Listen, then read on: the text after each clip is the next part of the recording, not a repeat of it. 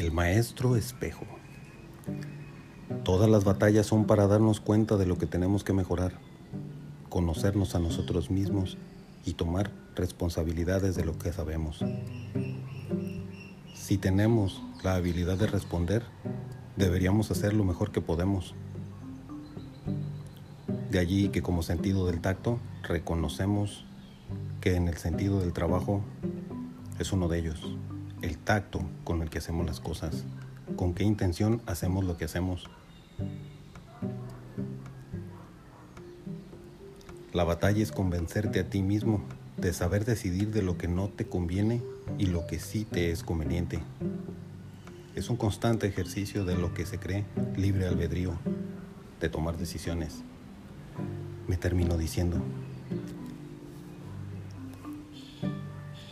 Mientras volteaba a mí, lentamente, el maestro espejo añadió diciendo, sin yo todavía verle el rostro.